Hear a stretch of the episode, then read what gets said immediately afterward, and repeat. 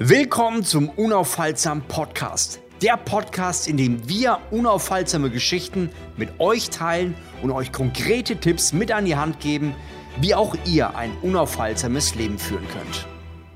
Herzlich willkommen beim Unaufhaltsamen Podcast. Heute mit Sia Najib, leidenschaftlicher Unternehmer, Familienpapa, High-Performer und Performance-Hacker. Schön, dass du am Start bist. Danke, Flavio. Freut mich. Ja, wir kennen uns jetzt schon äh, ein paar Jahre, direkt und indirekt. Und ich freue mich, dass du heute bei dem Podcast dabei bist. Und warum ich dich dabei haben will, ist vor allem, weil du sehr authentisch erzählen kannst, wie das Leben als Unternehmer, als eine Person, die im Leben was bewegen will, die vorangehen will, ja, Up und Downs erlebt. Genau, vielleicht kannst du mal erzählen, wie das so in deinem eigenen Leben, wo das angefangen hat, wo du das erste Mal gemerkt hast, da ist ein Hunger, du willst mehr und vielleicht auch so die Herausforderungen, die damit ein, einherkamen. Ja, also das mit den Ups und Downs hast du gerade schon ganz gut beschrieben und es ist ja tatsächlich so, das ganze Leben ist, äh, man kennt vielleicht das Beispiel ähm, mit wie ein Herzschlag, ja, es geht hoch und runter und das ist auch ganz normal, wenn das Herz nicht hoch und runter gehen würde und die Schläge bekommt, dann, äh, dann wäre auch ganz schnell das Leben vorbei. Von daher, das Erste, was ich hier äh, kurz erwähnen möchte, diese ganzen Niederlagen oder Hürden oder Stolpersteine, die man als Stolpersteine zumindest äh, wahrnimmt am Anfang. Rück, rückblickend sind das meistens immer genau die richtigen kleinen Hürden, die man bekommen hat, um den richtigen Weg einzuschlagen. Ähm, das Ganze ist bei mir so ein bisschen äh, mir in die Wiege gelegt worden, muss ich sagen. Ja, also ich komme aus einer sehr unternehmerischen Familie, habe das schon immer so beobachten können, dass der Papa mit der Aktentasche von A nach B gereist ist, meistens geflogen, direkt immer dann in die USA und äh, gar nicht so bewusst, glaube ich, sondern eher unterbewusst hat sich das bei mir so ein bisschen verankert. Also ich kann mich ähm, nicht daran erinnern, dass ich als Kind jedes Mal sagte, boah, ich möchte auch irgendwie Unternehmer werden oder eine Firma gründen. Da war eher so diese klassischen Sachen wie, äh, ich will Polizist werden oder Arzt werden oder irgendwie sowas. Und mit dem, mit dem Alter, ja, also mit dem, mit dem Jugendalter, wo man dann auch ein bisschen, ähm, ich glaube, kurz bevor die Mädels interessant wurden, war bei mir das, das Geldverdienen äh, ganz irgendwie weit. Ja?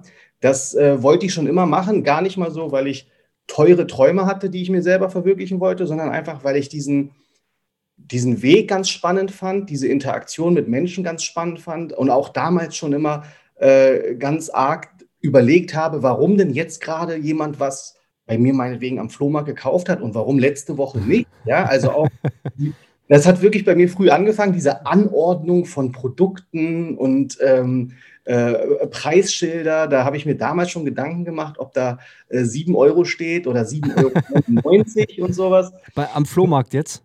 Am Flohmarkt zum Beispiel, genau. Ne? Und dann irgendwann später, also das war so im Kindesalter und dann irgendwann natürlich später äh, eBay, Amazon und äh, alles, was man, was man so ausprobieren kann in den ganzen, auf den ganzen Plattformen. Ich muss sagen, Flohmarkt ist wirklich ein ganz wertvoller Marktplatz, um das alles zu lernen. Also ich kann mich erinnern, meine Mutter, die äh, hat das, hat, wir waren immer auf Flohmärkten und es war sogar so früher, ich weiß nicht, wie es bei euch in Hamburg ist, aber da gab es auch Sperrmüll. Das heißt, mhm. die Leute haben es auf die Straße gestellt und dann wurde das mitgenommen. Und immer wenn so ein Sperrmüll war, hat meine Mutter gesagt, ey Flavio, da gibt es einen Sperrmüll, komm, lass mal hingehen, vielleicht finden wir irgendwas. Ja. haben wir die Sachen mitgenommen, teilweise verkauft. Also ich kann das sehr gut nachvollziehen.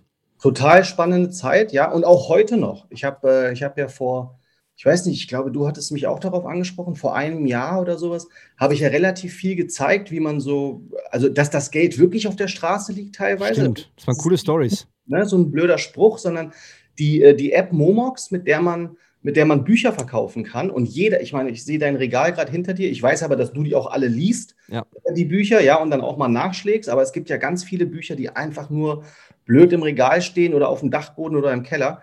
Und die zu Geld zu machen, äh, das klappt heutzutage sehr gut.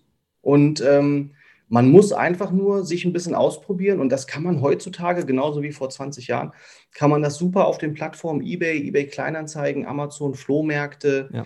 Ähm, das, ist, das ist ja sogar wieder im Trend, ja, der, dieser ganze Secondhand-Markt. Wird wahrscheinlich jetzt auch mehr durch, durch die ganzen Kosten, die nach oben gehen, dass Leute sagen, ich muss jetzt was Gebrauchtes holen.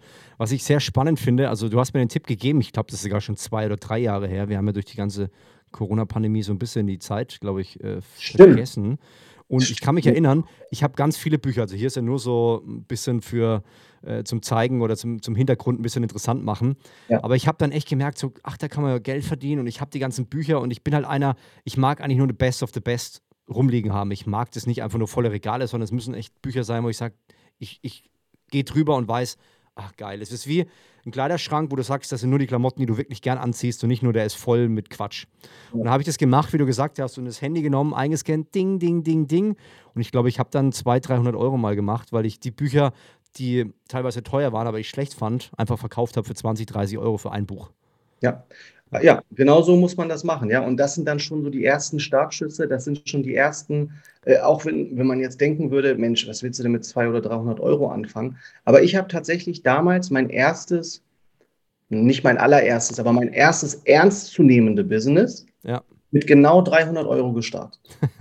so, und cool. zehn Jahre später habe ich es dann ähm, abgegeben aber das sind so wirklich die Startschüsse und die Erfahrungen, die man da sammeln kann. Egal, ob du Bücher verkaufst mit der App oder was für mich sehr, sehr spannend war, was mich, glaube ich, auch sehr geprägt hat, neben meiner ganzen Reiserei, die äh, Arbeit in der Gastronomie. Mhm. Ja, ganz nah am Menschen, ähm, ganz nah am Geschehen. Ja, also wirklich, da, da ist der komplette Verkaufsprozess ähm, den kannst du dir dort sehr gut anschauen. Ja, der Kunde kommt rein, setzt sich irgendwo hin, nimmt sich die Karte, studiert sie eine Weile und hat dann eine Entscheidung getroffen. Und dann versuchst du die noch ein bisschen zu beeinflussen. Du willst ihm dann noch irgendwie ein schönes Dessert verkaufen oder sowas.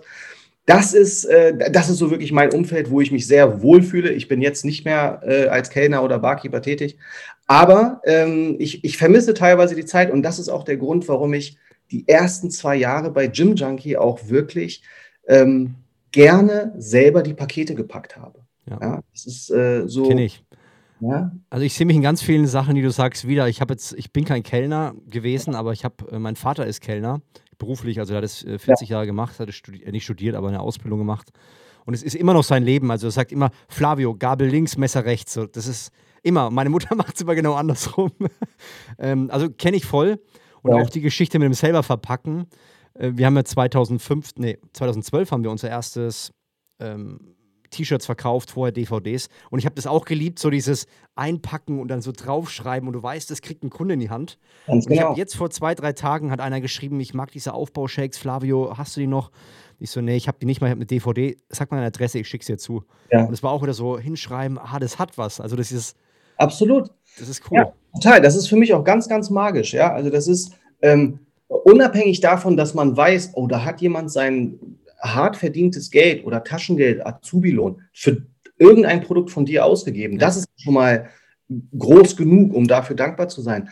Aber dann auch noch zu sehen, in welche Stadt es geht, vielleicht auch mal ins Ausland und was die Leute gekauft haben. Also es ist für mich ein ganz, ganz schöner Prozess. Natürlich, äh, wie du natürlich auch, musste man das Ganze irgendwann mal abgeben, ja. weil es dann Ausmaße angenommen hat oder weil man einfach auch, man hat einfach nur die Zeit, die man hat. Genau. Ja, das sind ja maximal 24 Stunden.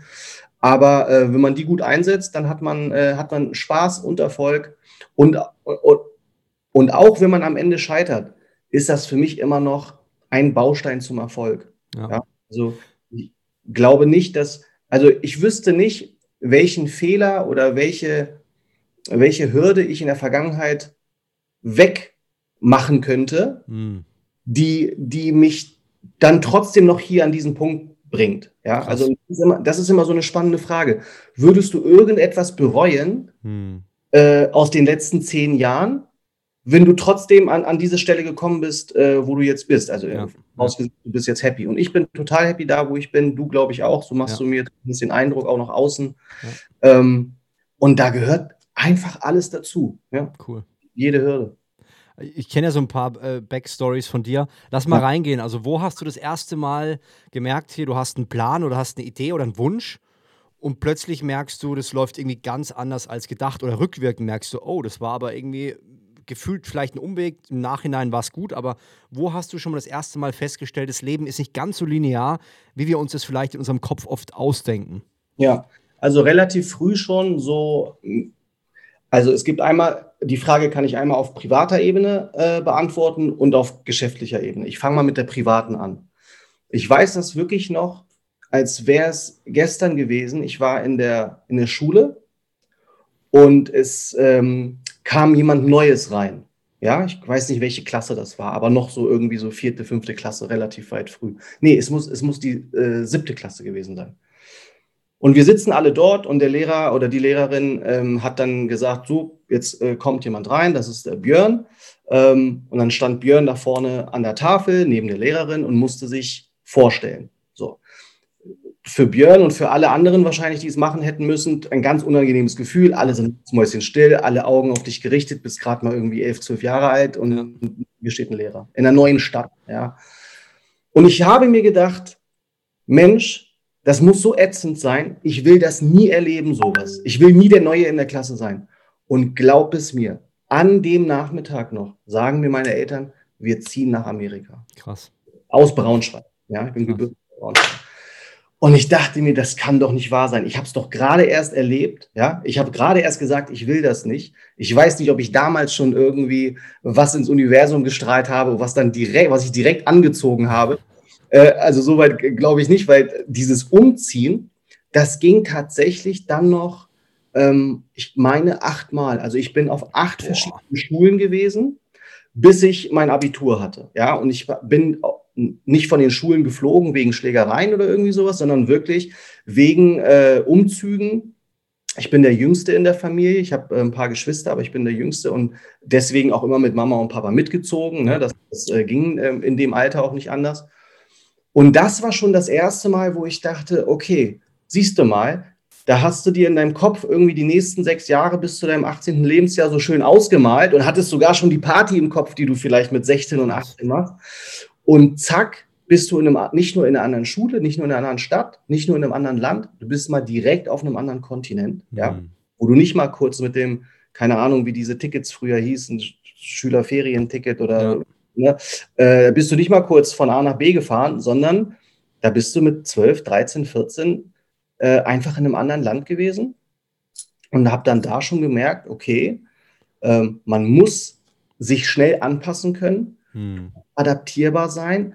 Du musst vor allem, und das ist etwas, was mir bis heute ähm, sehr hilft, du musst akzeptieren. Hm. Ja? Das ist das Ding. Das ist das Einzige, wenn du etwas nicht akzeptierst, egal ob beruflich, privat, irgendeine Situation, wenn du die nicht akzeptierst, solange du das nicht akzeptierst, wirst du oder dein Kopf oder dein Unterbewusstsein nicht an der Lösung arbeiten können. Ja, 100 Prozent. Weil du die ganze Zeit nur dagegen arbeitest. Ja. Wie, wie war das? Also der Vater war dann beruflich irgendwie als Unternehmer und hat dann immer neue Jobs in den jeweiligen Städten und Ländern gehabt oder wie war das? Ja, so mehr oder weniger. Also mein, wie gesagt, ähm, sehr unternehmerische Familie. Ähm, mein Vater hat dann äh, aus dem Job heraus ist er viel, viel gereist, ja, und hauptsächlich dann in, den, äh, in die USA, wo es dann auch ähm, letztendlich dazu gekommen ist, dass dort ein Familienunternehmen aufgebaut wurde. Und ähm, vom Ablauf her war es so, ich bin in Braunschweig zur, zur äh, ich war Braunschweig geboren, dort in die Grundschule gegangen aber hatte dann schon die dritte Klasse meinen ersten Schulwechsel und zwar nach Chicago. Ja, dort habe ich die dritte Klasse teilweise gemacht, bin dann wieder zurück. Boah. Bin dann hier eingeschult, also äh, normal aufs Gymnasium gegangen, aber auch nicht so lange, weil dann schon wieder ein Umzug anstand und zwar in die Junior High School nach Santa Monica. Die habe ich dort auch zu Ende gemacht, siebte, achte Klasse. Bin dann wieder zurück nach Deutschland. Krass. Wieder eine neue Schule um dann nochmal nach Los Angeles zu äh, äh, reisen und dort meinen Highschool-Abschluss zu machen. Habe dort dann mit 18 die Schule beendet, bin zurück nach Deutschland wieder, wieder in eine neue Schule, habe hier mein Abitur gemacht und bin dann nochmal zum Studieren in die USA gegangen. Krass. Ähm, genau, also das waren, das waren super viele Schulwechsel, meistens bedingt durch das unternehmerische äh, Handeln äh, meines äh, Vaters oder Kannst du sagen, was, was dein Vater gemacht hat? Ja, also das, womit man, also ganz viele Sachen, aber womit man äh, am meisten anfangen kann, sind zum Beispiel, ich gucke gerade hier auf dem Schreibtisch, hier, diese ganz normalen diese Blöcke.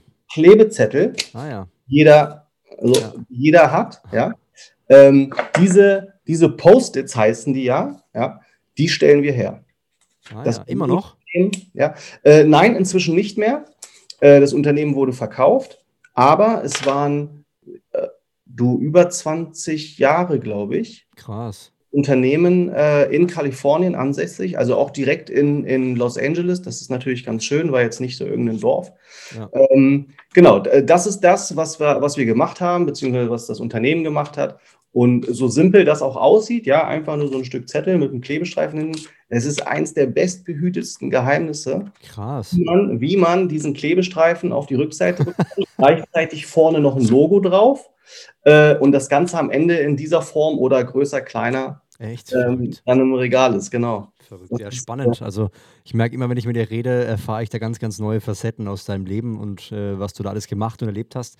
Ich, ja. Was du vorhin gesagt hast, fand ich auch interessant. Du hast ja gemeint, du wolltest ja eigentlich äh, Polizist werden, Feuerwehr, sowas in der Richtung. Ja. Und äh, ich kenne das jetzt von meinen Jungs. Also ich bin ja auch Unternehmer und dann geht der Papa halt ins Büro oder fährt irgendwo hin. Aber die Jungs wissen auch nicht so wirklich, was der Papa manchmal macht. Ne? Man versucht es ihnen zwar zu erklären, aber jetzt, jetzt, kaufe ich zum Beispiel Häuser und verkaufe die wieder. Ähm, ja, das verstehen sie irgendwie, aber dann, ja, was macht er mit, mit, was macht er den ganzen Tag im Büro? Also deswegen ist das für einen Polizisten, ist es ja viel, viel einfacher. Ne? Also du hast da irgendwie eine Sendung und da siehst du den Polizisten, der da irgendwie äh, böse Wichte, ich sag mal, äh, meine Jungs sagen mal böse Wichte statt böse Wicht. Okay. ja, geil. ähm, oder auch die Feuerwehr, du siehst ja ganz konkret, aber ein Unternehmer, der ja. mit der Aktentasche im Flugzeug sitzt, ja. das ist ja es, es schaut auch im ersten Moment gar nicht so spannend aus. Ne? Also es wird natürlich der Unternehmer, wird ja im Mainstream oder auch so, wie wir unseren Alltag leben, wird gar nicht so spannend ähm, dargestellt, wobei es, finde ich, viel interessanter ist. Ein Polizist wird natürlich äh, gefühlt, äh, wirkt es so, als wenn er den ganzen Tag nur Bösewichte schnappt oder ein Feuerwehrmann den ganzen Tag nur löscht, aber die Realität schaut ja oftmals ganz anders aus. Genau, genau. Also ich habe, äh, witzigerweise, hast du das jetzt so angesprochen, ähm, ganz lange, also weil ich auch sehr früh angefangen habe mit, mit äh, der Selbstständigkeit, habe mich sehr früh ausprobiert. Ich hatte schon immer das, also selbst auch ein bisschen das Problem, beziehungsweise meine Eltern hatten immer das Problem, zu verstehen, was ich mache. Ja. Auch, Und, obwohl sie auch Unternehmer sind. Ja, genau. Ja, mein Vater, das war so ein und also du hast wieder ein Produkt gehabt, was physisches, ja. Aber ich habe immer mehr meine Denkarbeit in, in, Rechnung gestellt, ja. Ich war immer so ein bisschen der Kreativere. Und das ist dann, wenn man so 20 Jahre zurückdenkt, ähm, noch ein bisschen abstrakter gewesen, als es heute noch äh, so ist, ja. Und ich hatte immer das Gefühl, dass ich keine Berechtigung hatte, müde zu sein, weil ich ja nicht körperlich so. gearbeitet habe. Mhm. Ja? Also wäre ich jetzt ähm, Straßenbauer und würde morgens aufstehen und schön den Asphalt legen und irgendwie äh, mit Teer und Zement und mit Backstein arbeiten, dann wäre das richtige mhm. Arbeit. Dann wären die Hände auch ein bisschen dreckig, die Klamotte auch. Dann darf der Sia, egal ob der 14 oder 24 ist, sich auf die Couch legen und mal eine Stunde machen. Jetzt kommt aber Sia nach Hause und hat nur ein bisschen was auf Ebay gemacht. Ja, was für mich aber trotzdem Höchstleistung ist, ja. ja.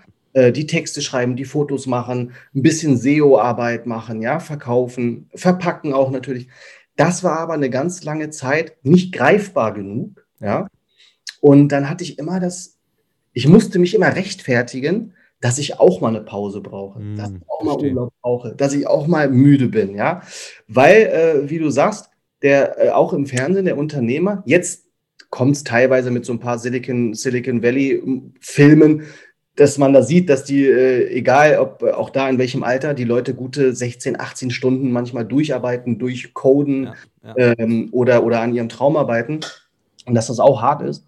Aber, aber damals war das, wie du beschreibst, ja, den Polizisten, den Feuerwehrmann, da weißt du, was du machst, ja, da weißt du, was da passiert.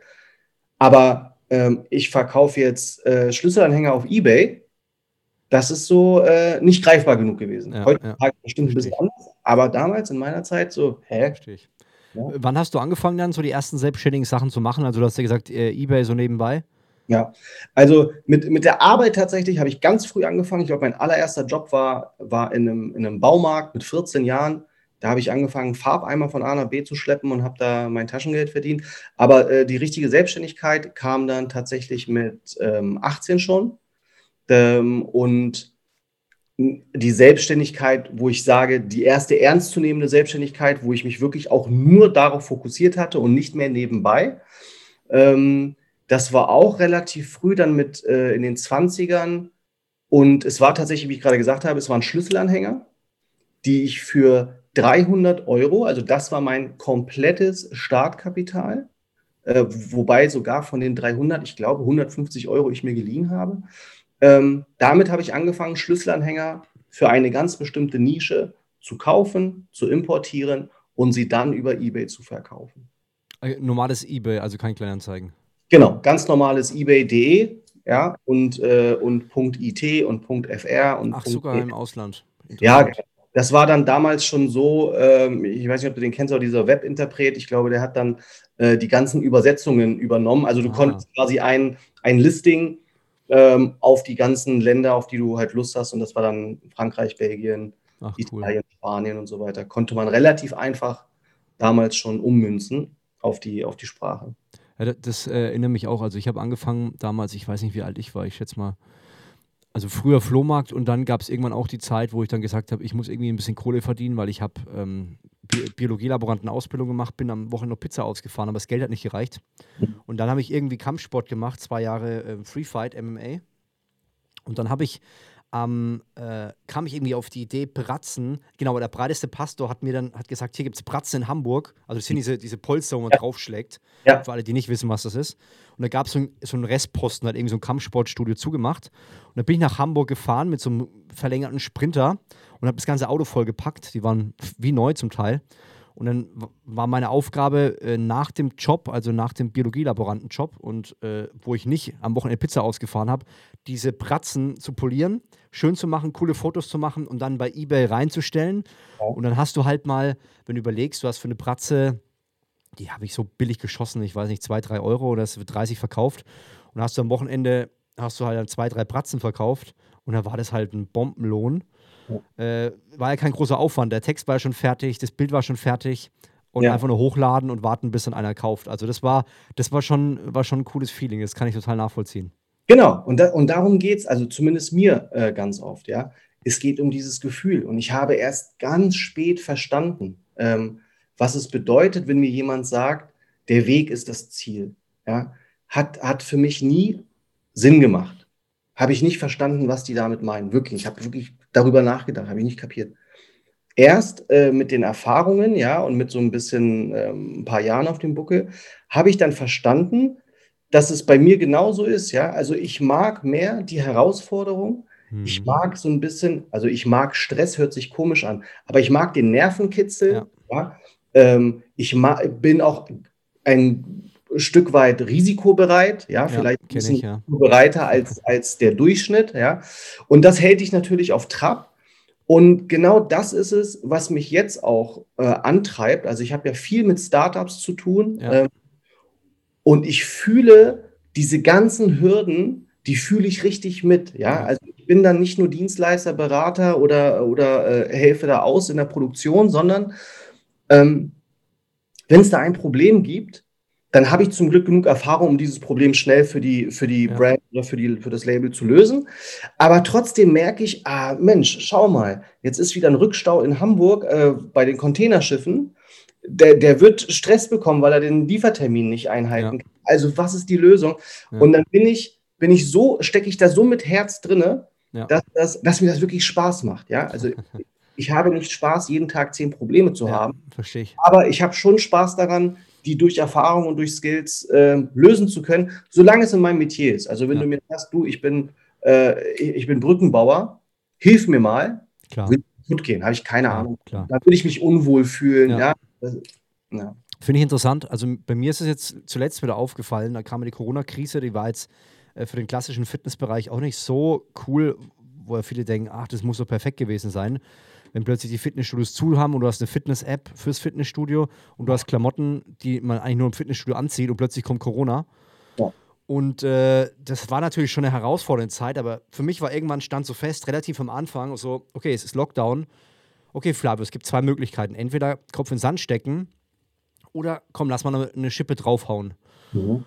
Und natürlich, du weißt es, wie es ist. Wir sind, wir sind schon im, im Allgemeinen Alltagsbusiness sind wir, haben wir schon Grundstress, wo viele wahrscheinlich schon kaputt gehen würden, ja. weil einfach ständig irgendwelche Probleme kommen und das nicht funktioniert und das nicht. Und jetzt ja. kommt Corona, wo plötzlich nochmal die ganze, die ganze Existenz ein Stück weit herausfordert. Und dann dachte ich mir, okay, jetzt nochmal eine Schippe drauf. Und dann war das für mich so, ich habe dann Flavius Home Gym gestartet. Das war so ein Workout, erstmal live auf Instagram, da haben wir die Sachen aufgenommen, später als Kurs verkauft. Mhm. Und es hat mir so geholfen, zu sagen, ich mache nochmal ein Workout. Ich, ich hasse, ich hatte mit meinem 30. Geburtstag, habe ich in, in meinem Keller ein eigenes kleinen Trainingsbereich bekommen. Ja. Und ich habe den von 30 bis, wann war Corona vor zwei Jahren? 35 nie angelangt. Also immer nur so, ja, der ist halt da, aber brauche ich nicht. Mhm. Und dann kam Corona und die Studios waren zu. Und dann habe ich gesagt, okay, ich muss diese Zeit hier nutzen, ich muss was machen. Und ich habe die Workouts gemacht und seitdem trainiere ich nur noch im Keller. Also ich, ich gehe ja. gar nicht mehr ins Studio, weil ich keine Zeit habe. Ja. Aber es hat mir so geholfen und ich habe es so geliebt, diese Krise anzunehmen und zu sagen, Flavio, ich habe keine Ahnung, ob wir daran kaputt gehen oder ob ich kaputt gehe, aber lass mal richtig Gas geben und nicht jetzt hier rumeiern, sondern mal richtig einen drauflegen. Und mir tut es extrem gut, wie du gesagt hast, so ein gewisses Niveau an, an Stress, an Krise zu nutzen, um auch meinen Kopf mal wieder neu zu sortieren. Zu sagen, ey, da ist eine Perspektive, die habe ich nie wahrgenommen. Ja. Lass mal eine neue Perspektive mit reinnehmen und jetzt mal überlegen, wie wir die ganze Situation meistern können. Und das, das ist halt, das fällt Menschen äh, einfacher, wenn sie mit offenen Augen, eh schon mit offenen Augen ja. durch die Welt gehen, ja. Äh, Chancen zu erkennen, Möglichkeiten zu erkennen, ähm, Lösungen zu erkennen für, für Probleme, ja. die man vielleicht hat. Und manch anderer ist da äh, nicht so geübt drin. Ja, das ist auch für mich immer so eine, eine Perspektivensache. Äh, Menschen sind nicht schlecht in etwas, sie sind einfach ungeübt. Ja? Oh, das ist ein guter Punkt. Ja, dein, dein erster Podcast ähm, ist einfach schlechter als dein zehnter. Ja. Das ist einfach so, weil dir die Übung gefehlt hat, weil dir ein bisschen Routine gefehlt hat. Und ähm, wenn, man, wenn man das so ein bisschen verinnerlicht, ja, dass man alles mit, mit Übung schafft, ähm, und dann auch noch äh, sich, sich ausmalt und auch sich verinnerlicht, wie viele Möglichkeiten und Chancen es so gibt, ja, egal ob du auf der Straße lang gehst und, ein, und eine Box voll Bücher zu verschenken siehst, ja. die du irgendwie zu einer, äh, zu einer Mark machst oder zu einem äh, äh gewissen Betrag verkaufst. Oder ähm, äh, wie du, der denkt, äh, Mensch, ich habe doch da so einen Keller und der ist ja voll eingerichtet und jetzt ist die Zeit gekommen, den zu nutzen und dann auch noch unternehmerisch zu nutzen. Ja? ja. Das ist ja das, das ist ja das Spannende für ja. uns. Das, äh, du hast gerade was Cooles gesagt mit dem, ähm, wie war das mit dem, mit dem Nutzen, mit dem, ah, sag mal ganz kurz. Ich habe gesagt, dass die Menschen sind nicht schlecht in etwas, sondern genau. ungeübt. Ich hatte gerade äh, einen interessanten Gedanken, ich hoffe mal, ich kriege nochmal rein. Ja. Und zwar, äh, genau, du hast den Kontext mit Podcast gebracht. Ich habe ja. damals mit Matthew Markridge, ich weiß nicht, ob du den kennst. Ja der war, war ja auch ein, ein Unternehmer, hat einen Podcast gemacht, war einer der ersten so im, im äh, Unternehmer-Podcast. Und ich dachte mir, Mensch, ich will auch einen Podcast machen. Und ich habe Jahre gebraucht, bis ich überhaupt einen Podcast gestartet habe. Ich wusste es, aber ich habe gesagt, ich kann es nicht, weil ich habe so einen Stress. Ich muss hier, ich muss da, ich krieg's nicht hin. Und dann habe ich einen Ami gehört, Gary J. White ist so ein Männer, Männertyp, der die Jungs da durch den Schlamm zieht. Und, und da hat er gesagt, ich, ich habe keinen Podcast geschafft, weil ich keine Zeit hatte, aber ich bin jeden Morgen spazieren und hier mein Handy und spreche da rein, das ist mein Podcast. Und ich dachte so, wow, das ist eine geile Idee. Und dann habe ich angefangen. Auf dem Fahrrad, oder? Ne, ich habe ein Auto dann. Ich bin immer auf dem Weg zum Auto und ich habe ich hab keine Ahnung, was ich reden soll und bin vom, von meinem Haus zum Auto, habe ich mir überlegt, was wird das Thema heute des Podcasts und habe dann einfach nur unten äh, hier so ein Mikro reingesteckt am Handy ja. und habe mich angefangen. Und es waren immer so eine Viertelstunde und ich habe gemerkt, es hat mir so gut getan, weil ich mein, weil ich mein alles, was mir gerade im Kopf ist, hm. abgearbeitet habe. Und es war mein Start. Also, was ich damit sagen will, ist, manchmal muss man starten und es muss bei Weitem kein perfekter Start sein. Du hast es regnen gehört, wenn, wenn das Wetter äh, schlecht war. Du hast irgendwie den Fahrtwind gehört, wenn ich irgendwie auf der Autobahn war.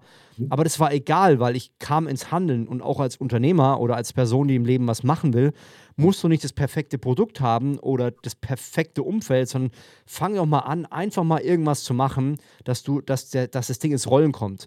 Genau. Pastor aus ähm, Großevangelist aus Afrika hat es immer schön gesagt, er hat gemeint, wenn du willst, dass, dass das Fahrrad in Beweg also ähm, eine Richtung kommt, dann kannst du nicht im Stehen das Lenkrad bewegen, weil da, da kommt ja. nicht wirklich was zustande. Du musst es erstmal ins Rollen bringen. Und wenn du dann den Lenker ein bisschen in die Richtung bringst, dann kommt plötzlich Geschwindigkeit in diese Richtung. Ja.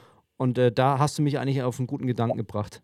Das ist, und das ist auch die größte Hürde für den Menschen und egal wie alt oder jung oder äh, wie viel er schon auf dem Kasten hatte oder, oder nicht, es ist die Angst, mit einem nicht perfekten Produkt an den Start zu gehen, was die Menschen aufhält. Ja. Ja. Ich habe so viele Leute, auch in meinem Umfeld, die eigentlich, wenn ich es mal ganz überspitzt sage, die eigentlich nur zugucken müssen und nachmachen müssen, was ich mache. Ja. ja? Ich, ich verheimliche ja nichts. Ja?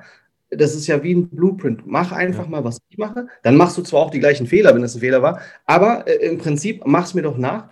Und dann höre ich trotzdem, ja, ich würde gern auch eine, ein Klamottenlabel machen, aber ähm, ich will nur feinste ägyptische Baumwolle benutzen und dies und das. Und dann frage ich die auch, sag mal, benutzt doch mal ganz normale Baumwolle, fang doch mal irgendwo an. Ja. Ja. Aber sie wollen es immer perfekt haben. Und ja, wenn es nicht perfekt ist, dann wollen sie es nicht rausbringen. Dass es aber gar keinen perfekten Zustand gibt. Ja, das haben die noch nicht begriffen. Also auch im Bereich Kleidung, da haben wir ja die meisten äh, Kontaktpunkte, du und ich. Ähm, ich bin mir ziemlich sicher, also ich, wenn du sagst, 2012 hast du angefangen? Ja. Also, ich bin ziemlich sicher, dass deine ersten Shirts nicht so gut waren wie die, wie die heutigen. Definitiv, ja. ja. Weil, weil du einfach, weil es eine Entwicklung gibt. Es, du, dir hat das T-Shirt bestimmt vor drei Jahren, so wie es ist, super gefallen. Ja.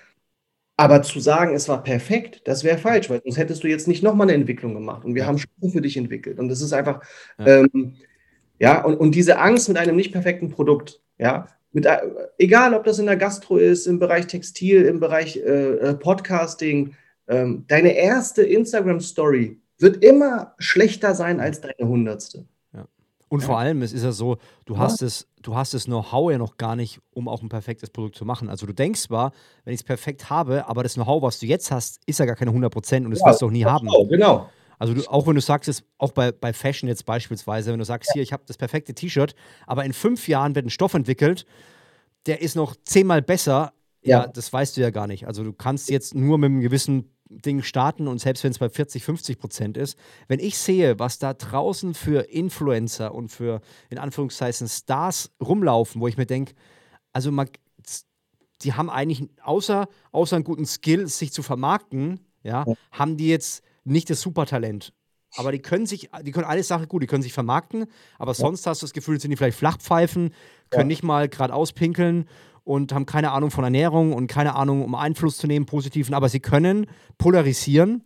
Das können mhm. sie extrem gut. Und ich sage, eigentlich gibt es da draußen Millionen von Menschen, die sind menschlich gesehen viel besser als die meisten Influencer, ähm, aber sie machen ihren Mund einfach nicht auf. Und deswegen, ja, beschweren sie sich über Influencer, die halt ihren Mund aufmachen. Ja, genau. Das ist halt auch so, so ein Ding. Ja, auch dieser typische Spruch.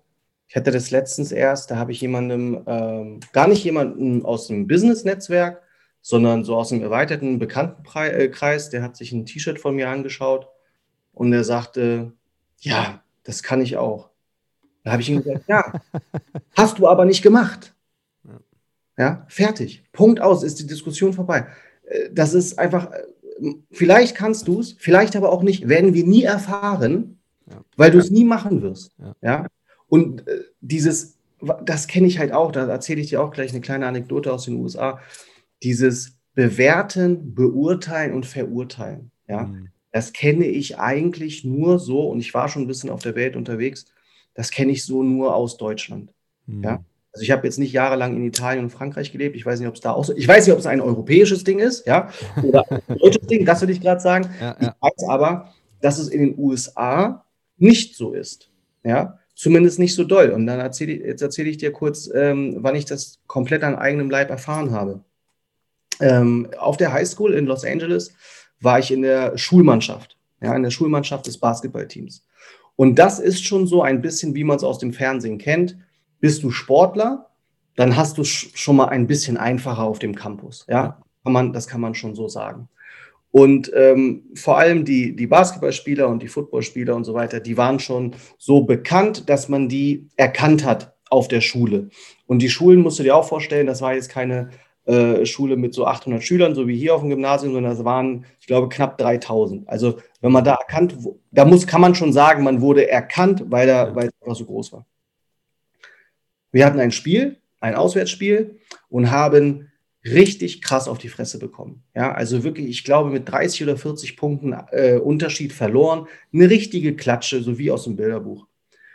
Es ist der nächste Tag und ich gehe auf den Campus und komme ganz normal äh, ne, zur Schule morgens um acht. Und dann kommen schon die ersten Schüler und Schülerinnen und klopfen dir so ein bisschen auf die Schulter und sagen dir, hey, good game, good game. Und ich habe das gar nicht so ernst genommen und bin weitergegangen. Dann kommt der nächste, klopft dir auf die Schulter, gibt dir so einen kleinen High Five und sagt, hey, good game, good game. Und ich dachte mir, hm, komisch, ne? Wir haben ja verloren. Und letztendlich kommt noch mein Trainer dazu äh, und äh, macht das Gleiche, ja. Klopfer auf die Schulter, good game. Und ich dachte mir, wovon redest du? Wir haben mit 40 Punkten verloren. Haushohe Klatsche. Ich habe nicht mal so lange gespielt. Ja, was erzählst du mir mit Good Game? Und auch das im Laufe der Jahre habe ich erst verstanden, das ist so das Mindset dort. Ja, und das ist der größte Unterschied zu Deutschland. Ja. Hier kriegst du nicht Good Game, Good Game auf die Schulter geklopft. Hier kriegst du, äh, erstmal wird mit dem Finger auf dich gezeigt. Ja, ja dieses Fingerpointing, ganz, ganz schlimm. Und dann kriegst du solche Sprüche wie, habe ich dir doch gesagt, hättest du mal auf mich gehört, ich wusste es. Ja. Äh, ne, jetzt guckst du dumm aus der Röhre. Und da geht es gar nicht um Basketball oder um Fußball, ob du verlierst oder gewinnst, sondern hier geht es um Unternehmertum. Da, da, du versuchst dich in etwas und meinetwegen scheiterst du. Ja? Was völlig normal ist. Total legitim auch. Ja? Völlig in Ordnung. Und dann kommen die Leute und sagen dir, sie hätten es alle besser gewusst ja. und sagen dir, äh, dass du der Blöde warst. Ja?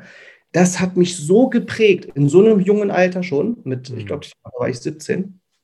Ähm, und das habe ich total verinnerlicht. Ja? Dass erstens Verlieren in Ordnung ist, dass das dazugehört, dass man sich nicht beirren lassen darf und soll von irgendwelchen Menschen, die gar nicht in deinem Kopf stecken. Ja? Das ist auch so eine Sache.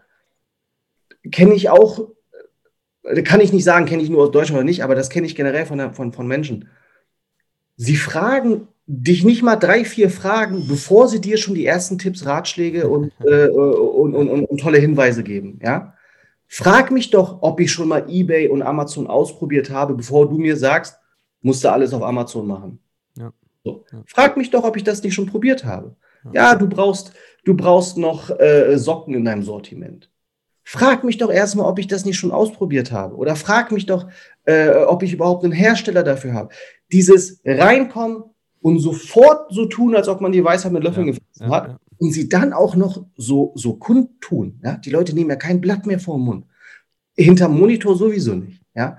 Aber auch vis-à-vis -vis, äh, ist es so, dass die Leute sehr viele ungefragte Meinungen und ungefragte Tipps und Ratschläge dir zukommen lassen. Ja. ich möchte nicht sagen, dass irgendwer beratungsresistent werden soll. Ja. ja. Aber ähm, es muss sich ein bisschen was in dieser Un Kommunikations-, Unterhaltungskultur äh, ändern. Leute müssen viel mehr fragen und zuhören, statt reden und beurteilen. Ja, ja, sehr schön auf den Punkt gebracht. Lass mal, lass mal ähm, die nächsten Steps in deinem äh, unternehmerischen Karriere anschauen. Du hast ja gemeint, du hast bei eBay dann Anhänger verkauft. Wie ging es bei dir weiter? Genau, also äh, das hat sich tatsächlich dann auch ähm, sehr gut und äh, sehr schnell weiterentwickelt. Also diese gleiche, diese gleiche Business-Idee, ja. Aus, äh, aus ein paar Anhängern sind dann ganz viele Anhänger geworden. Aus ganz vielen Anhängern sind Tausende geworden mit verschiedenen Varianten.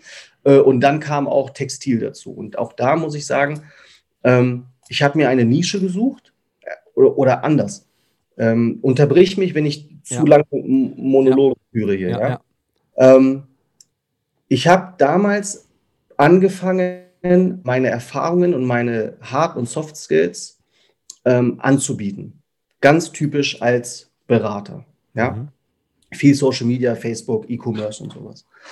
Und jedes Mal ähm, habe ich diesen kleinen Gedanken im Kopf gehabt, hey, wenn ich selbst ähm, Startups berate, dann müsste ich doch eigentlich selbst mal ein Startup gründen um zu zeigen, hey, hier Hard Facts, ich rede nicht nur, ich kann das und ich wende es auch selbst an. Ja. Daraus ist diese Idee mit den Schlüsselanhängern entstanden. Ah. Und ähm, ich habe mir eine Nische gesucht und habe Ganz dann überlegt. Wie findest ja? du Nischen? Das ist, glaube ich, ein Thema, was viele interessiert. Sa Sage ich dir jetzt. Ähm, also ich gehe ein bisschen anders ran. Ich, ich gucke, welches Produkt ist saisonunabhängig? Mm. Welches Produkt ist kulturunabhängig? Was für ein Produkt ist geschlechtsunabhängig? Ja? Welches Produkt ist kleinteilig genug oder anders, welches Produkt kann ich gut lagern? Ja? Was kann ich gut versenden? Ja. Das, diese Fragen stelle ich mir aber auch erst. Ja, nachdem ich drei, vier, fünf Mal alles in Sand gesetzt habe. Erst dann habe ich, ich muss die Lagerkosten beachten. Oh Mann, das kann ich ja nur mit Sperrgut versenden. Hey, das hat irgendwie ein Ablaufdatum ähm, und so weiter und so fort. Oder das ist nur für Männer im Sommer interessant oder nur für Frauen im Winter. So, mit der Erfahrung kommen dann diese fünf Fragen bei mir.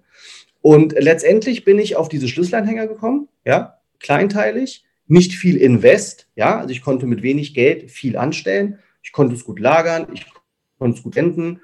Und die Nische waren Autotuner, ja, mhm. also richtige PS und Turbo- und Hubraum-Fans. Äh, und die habe ich mir ausgesucht. Das Witzige an der ganzen Sache ist, ich habe keinen Schimmer von Autos, ja, wirklich nicht. Ich kann, wenn du mich fragst, welche Funktion hat dein Auto, dann sage ich dir, ich habe ein Schiebedach, ich habe Zentralverriegelung, ja. Automatik und eine tolle Anlage. Das ist so eher, was ich dir antworten würde, während der andere dir erzählt, keine Ahnung, wie er seinen Motor auseinandergenommen hat und kein, also ich kann es dir nicht mal jetzt erklären, ja, ja, weil ich Ahnung davon habe.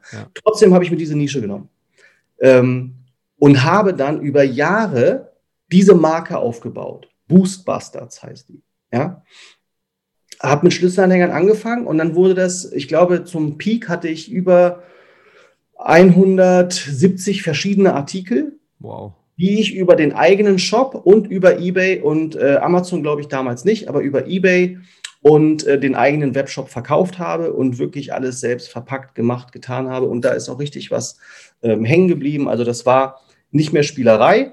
Ähm, und das war eigentlich nur eine, eine, eine, eine Idee, um das in kleinem Rahmen zu zeigen, dass die Art und Weise, wie ich Social Media mache, funktioniert, die Art und Weise, wie ich mit Influencern arbeite, funktioniert, die Art und Weise, wie ich einen Shop aufbaue und das Wirtschaftssystem, ja, dass das alles Hand und Fuß hat, dass das aber wirklich so Hockeystick-mäßig so abgegangen ist, das ähm, hätte ich nicht gedacht. Und wir waren auf Messen und überall und ich hatte auch ein, ein, ähm, einen imaginären Mitarbeiter, beziehungsweise der Chef der Firma, der hieß Larry.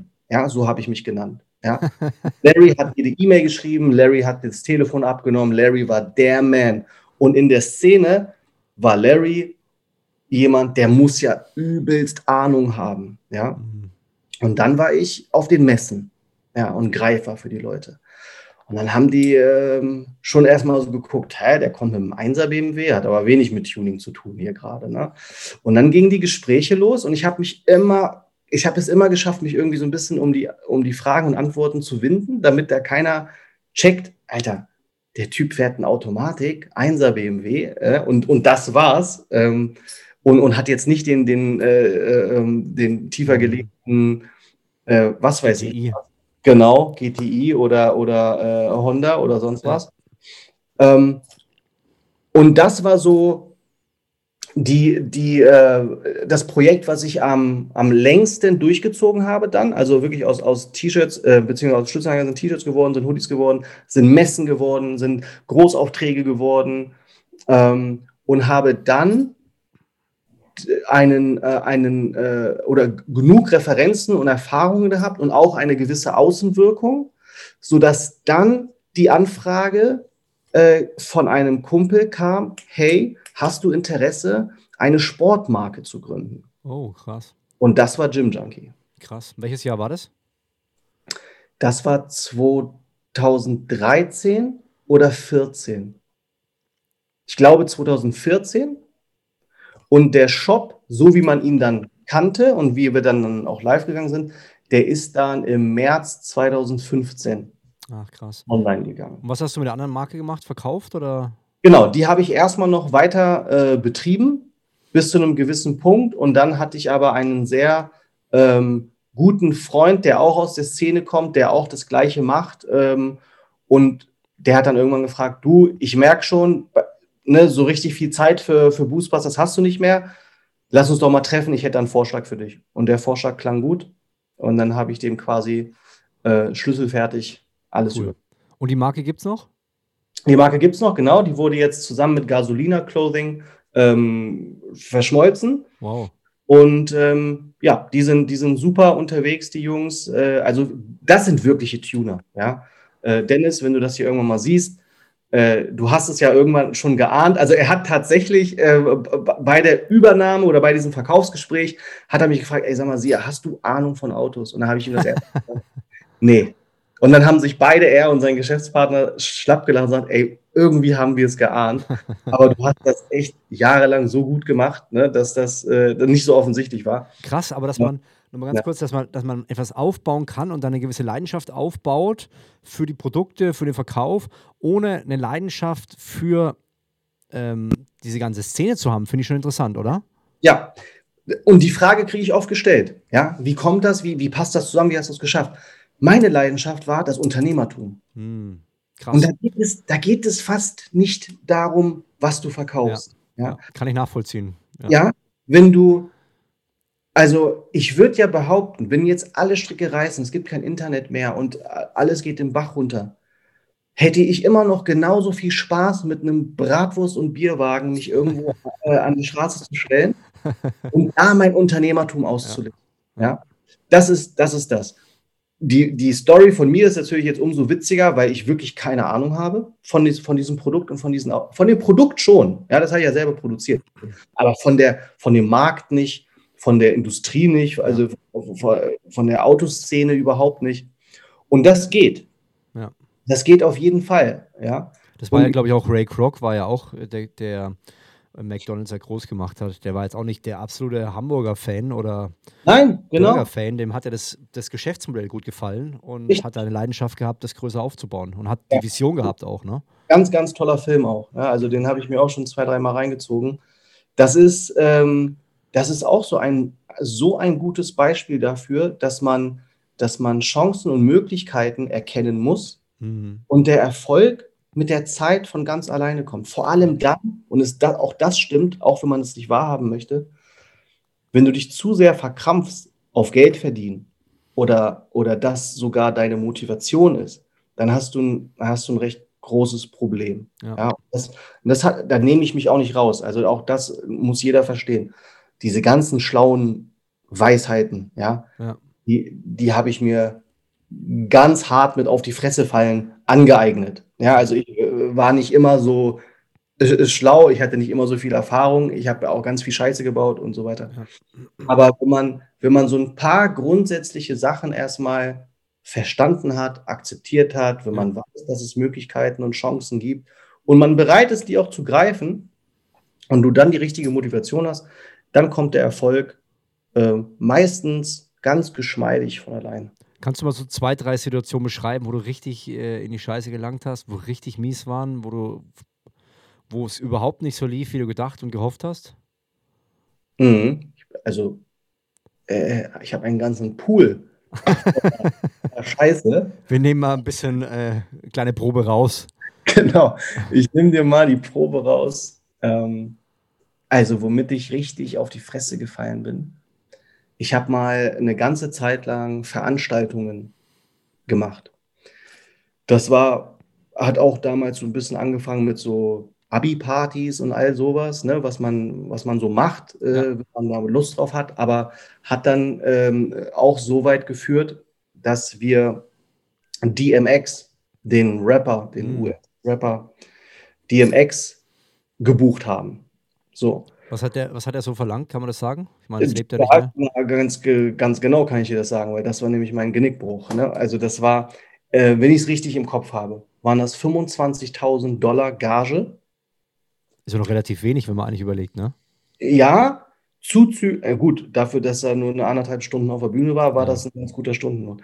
Ähm, dazu kamen dann noch die äh, acht, also acht Personen, die wir einfliegen mussten viermal First Class, viermal Business, glaube ich. Okay, war das ist natürlich auch sauteuer. Ja.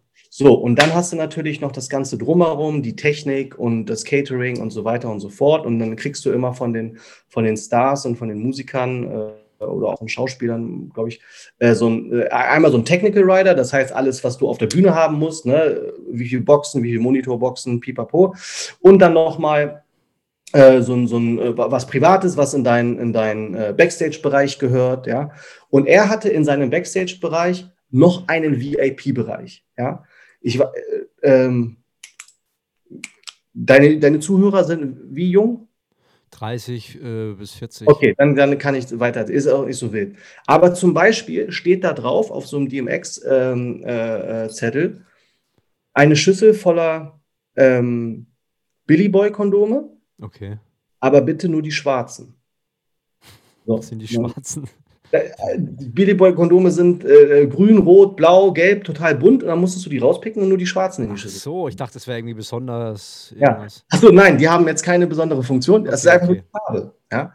So, und äh, das hat sehr viel Geld gekostet, war ein geiles Event, aber es sind einfach gute 1500 Menschen zu wenig gekommen. Mhm. Ja, 1500 Tickets zu wenig verkauft äh, bis zum Break-Even-Point. Wie viel hattet ihr? Wie viele Leute waren dann zum Konzert?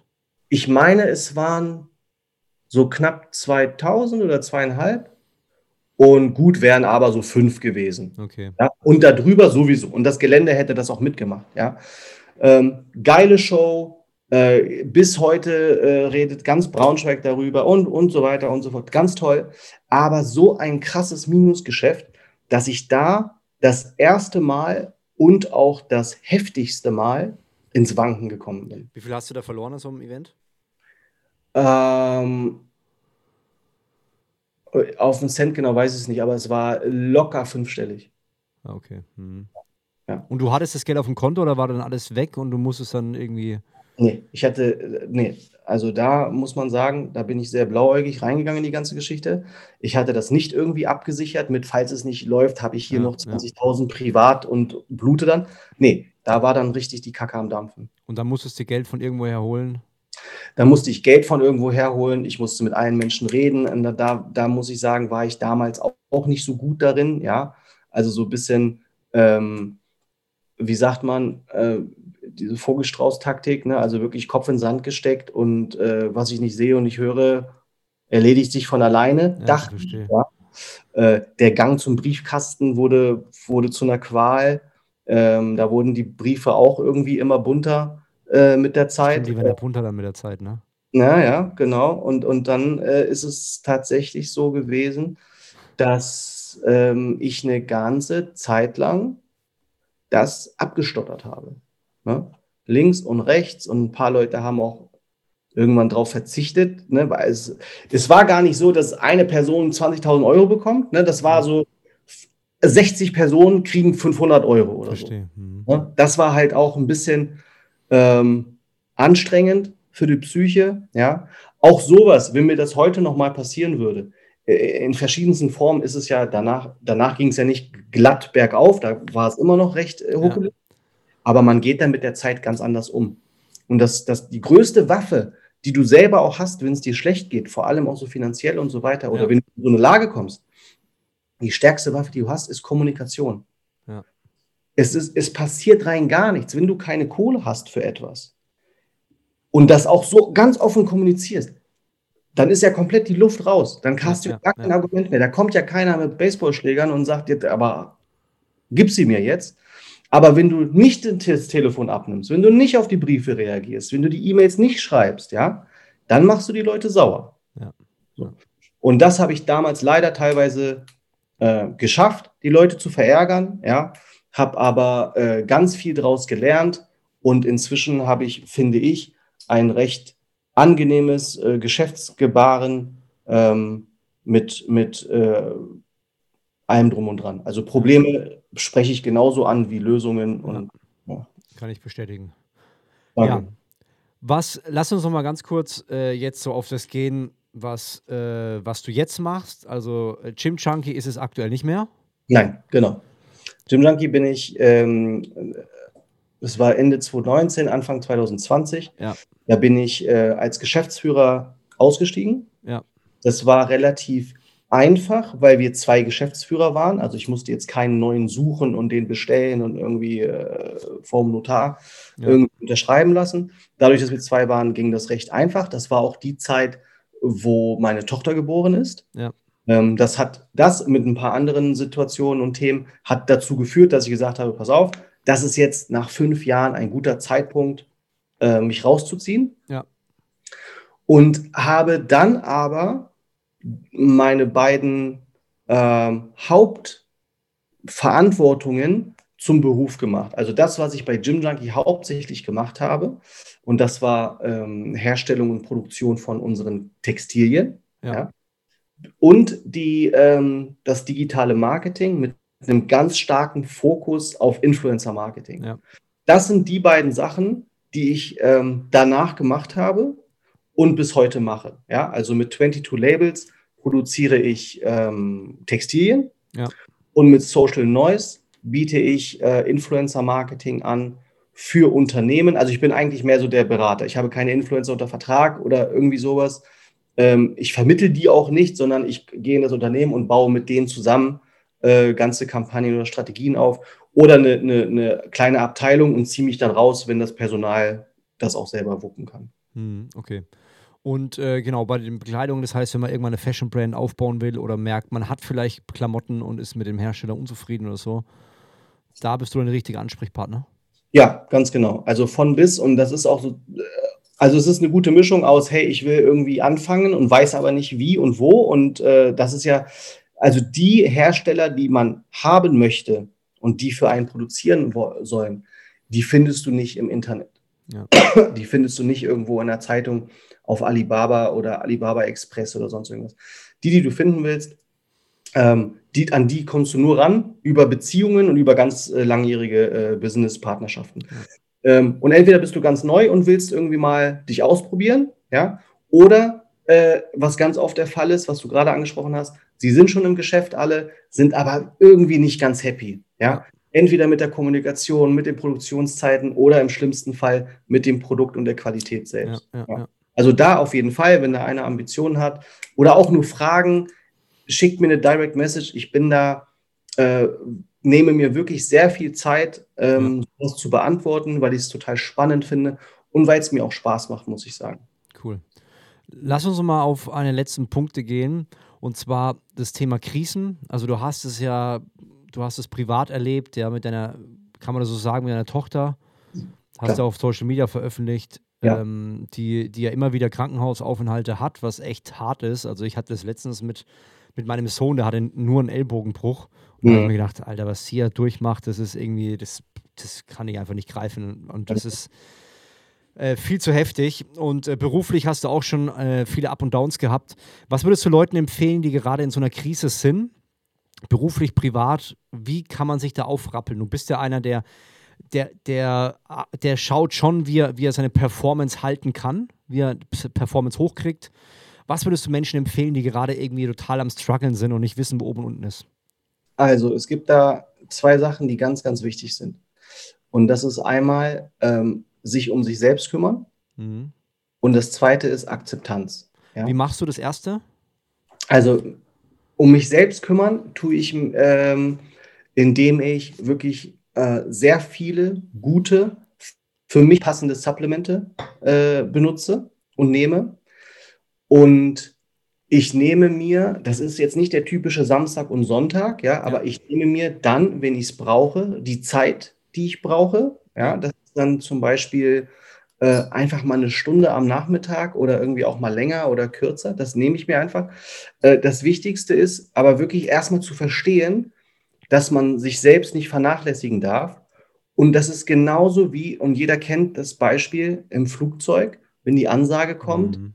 die Masken fallen, was soll man da zuerst machen? Sich selber. Sich selbst zuerst die Maske, weil sonst kannst du weder äh, links noch rechts helfen und bleibst zusätzlich auch noch auf der Strecke, hast du komplett verloren. Ja, ja. das ist ganz wichtig, habe ich, habe ich und auch viele, viele andere ähm, wahrscheinlich erst auch zu spät oder erst im, im Verlauf irgendwie so gemerkt. Und bis heute sehe ich noch Leute, die, es ist ja schon fast cool oder sowas, wenn man postet, dass man sonntags komplett durchgearbeitet hat. Ja, ja? Oder, oder wieder mal nur drei Stunden geschlafen hat. Ja, Keule, das, das geht noch eine Zeit lang gut. Und dann wirst du merken, dass sich dein Körper früher oder später das holt, was er braucht. Definitiv. Indem er dich krank macht, indem er dich äh, in einen Burnout schickt, indem er dir äh, Migräne gibt oder einen Tinnitus oder einen Hörschmerz. Da ist der Körper sehr kreativ, ne, wie er sich die Ruhe holt. Ja. Ähm, also das ist das, ja. Ähm, das heißt, wie machst du das konkret? Also wenn du sagst, du nimmst eine Stunde Auszeit, was passiert in dieser Stunde? Du, da, das, kann, das kann sein, äh, äh, ähm, dass ich mir eine, eine, zwei, zwei Folgen von meiner Lieblings-Netflix-Serie angucke. Ja. Es kann auch sein, dass ich, ähm, dass ich, äh, es hört sich vielleicht komisch an, aber dass ich ein paar private Dinge erledige, die mir immer im Hinterkopf schwirren, ja. die mich belasten einfach. Ja, das können die simpelsten Sachen sein, wie äh, ich muss zur Bank und dieses eine Konto endlich schließen. Ja, ja das das, sowas geht halt online irgendwie äh, bei einigen Banken. Ja. Das ähm, äh, es ist jetzt nicht die typische Antwort, die man vielleicht erwartet. Oh, ich gehe in mich, ich meditiere, äh, äh, so. Nö, über, überhaupt nicht. Ne? Ich mache, ich versuche einfach den Kopf ein bisschen abzulenken von meinem Alltag und mein Alltag sind halt E-Mails, Direct Messages, Instagram, YouTube, äh, Order Sheets, Tag Sheets, Stoffverantwortung ja, und so. Ja, ja. Und das mache ich dann, ich mache eigentlich alles, nur das nicht. Ja. Okay, das ist der zweite Punkt, dass du den nochmal vertiefen kannst. Ja, Akzeptanz. Ja.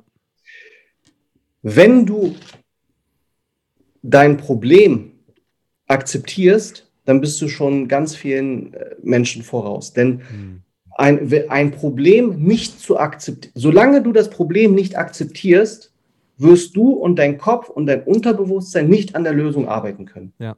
Das funktioniert nicht, weil dein ganzer Kopf sich dagegen wehrt, dieses Problem zu akzeptieren. Du findest das scheiße, du suchst einen Schuldigen, du äh, versuchst irgendwie äh, dich rauszureden, du suchst Ausreden, irgendwas. Da, in diese Richtung geht dein, deine Energie. An welcher Stelle habe ich denn hier gerade äh, was Lösendes aufgezählt? Ja. Weil man es nicht akzeptiert hat und weil du meine Tochter angesprochen hast, äh, damit das alle so ein bisschen, ein bisschen Kontext haben. Meine Tochter ist jetzt drei Jahre alt. Sie heißt Zoe und ist mit einem halben Herzen zur Welt gekommen. Ja? Und das ist schon ein Brett. Ja? Das äh, wächst auch nicht nach und das ist einfach so, wie es ist. Und das musste mit, ganz, mit, mit, mit drei sehr, sehr komplexen Operationen äh, in einer Art und Weise wiederhergestellt werden, dass man da geregelte und getrennte Blutkreisläufe hat. Mhm. So. Und jetzt kannst du als Papa und ein paar andere, auch als Nicht-Elternteil, ähm, wahrscheinlich äh, einen gewissen, bis zu einem gewissen Grad nachvollziehen, was man da als Eltern durchmacht, wenn man, wenn man vor sowas steht und wenn einem sowas diagnostiziert wird. Und es war die Akzeptanz, die uns als Eltern so stark gemacht hat. Ja? Akzeptanz, dass es so ist und dann das selbst äh, konfrontieren mit dem Thema. Ja. Bücher lesen, so, so, hart das auch ist. Ja? Bücher lesen, Berichte lesen, Magazine lesen, Gespräche mit den Kardiologen führen. Ja, und das ist auch nicht ein Kardiologe. Ne? Dann bist du, so waren zumindest erstmal in ganz Deutschland unterwegs. Ähm, und, und erst dann ähm, nach Akzeptanz und nach dem Wissen aneignen, haben wir uns so gut und so stark gefühlt, dass wir sagen, okay, wir schaffen das, wir wuppen das und zwar auf eine Art und Weise, ähm, dass wir weiter glücklich leben können, ja. also auch als Elternpaar, aber auch für Zoe ein ganz, ganz tolles Leben auf die Beine stellen. Und ich vergleiche das immer mit mit dem Gefühl, was man hat, denk mal ein bisschen an deine Schulzeit zurück und du weißt, du hast, du hast eine Klausur und du hast dafür nicht gelernt.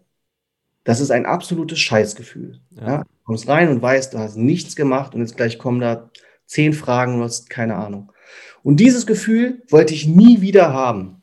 Ja, und in diesem Fall auch nicht. Deshalb haben wir uns so reinge, reingekniet in das Thema, dass wir fast auf Augenhöhe mit den Chirurgen, mit den Kardiologen, mit den Kinderärzten reden konnten.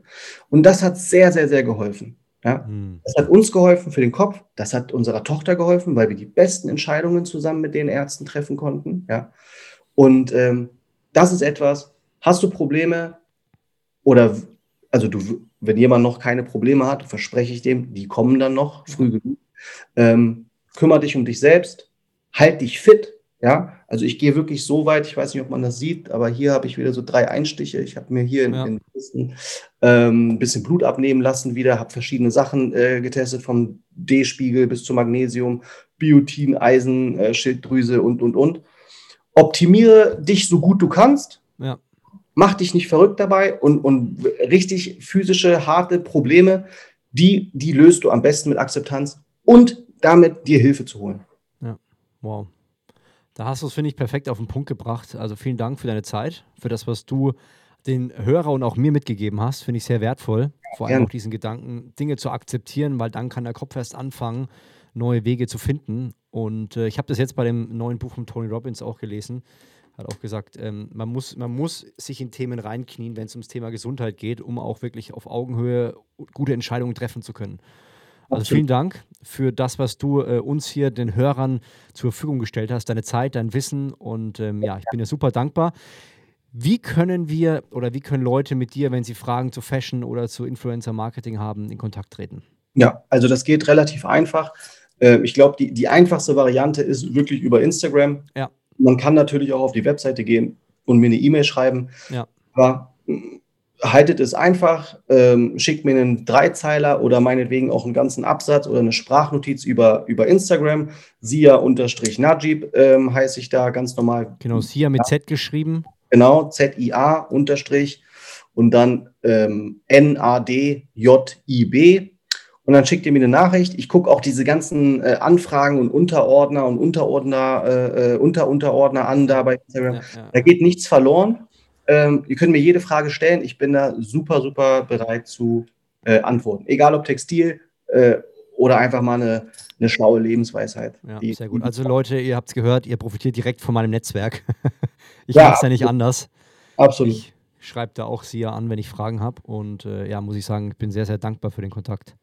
Ich glaube, ich habe äh, erst letztens darüber nachgedacht, wie wir eigentlich zusammengefunden haben, aber es war irgendwie ein Telefon. Nee, es war eine Direct Message. Du hast mir eine Direct Message geschrieben und hast mich ah. gefragt, kannst du mir mal, äh, ich, ich hätte da ein, zwei Fragen, können wir mal telefonieren? Und so, und seitdem haben wir. War das dann das Thema Fashion oder wie, das war, Ja, genau. Da, da, ging es um, äh, um Fashion und äh, deine Textilien. Ah ja. Und da warst du nicht so happy mit deinem Produzenten. Ja.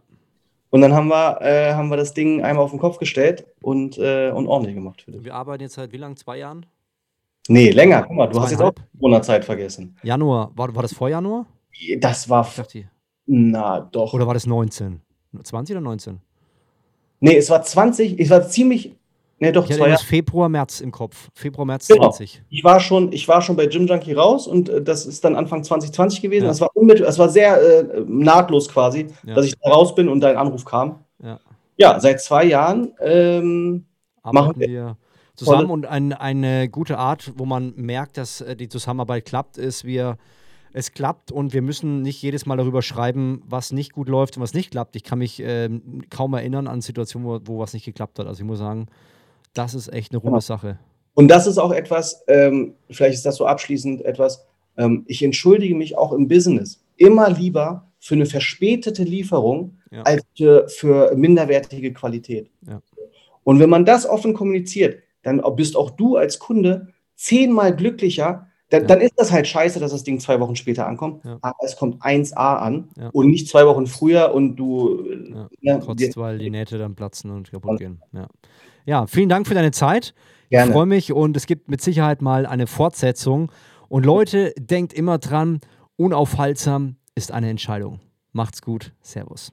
Solltest du Fragen oder Feedback haben, dann schreib gerne auf Instagram flavio.simonetti oder Sebastian Daniel Schick an. Wir helfen dir gerne und freuen uns über dein konstruktives Feedback. Wenn dir diese Episode gefallen hat, dann gebe uns gerne eine Bewertung auf der Podcast-Plattform deiner Wahl. Mach's gut. Ciao.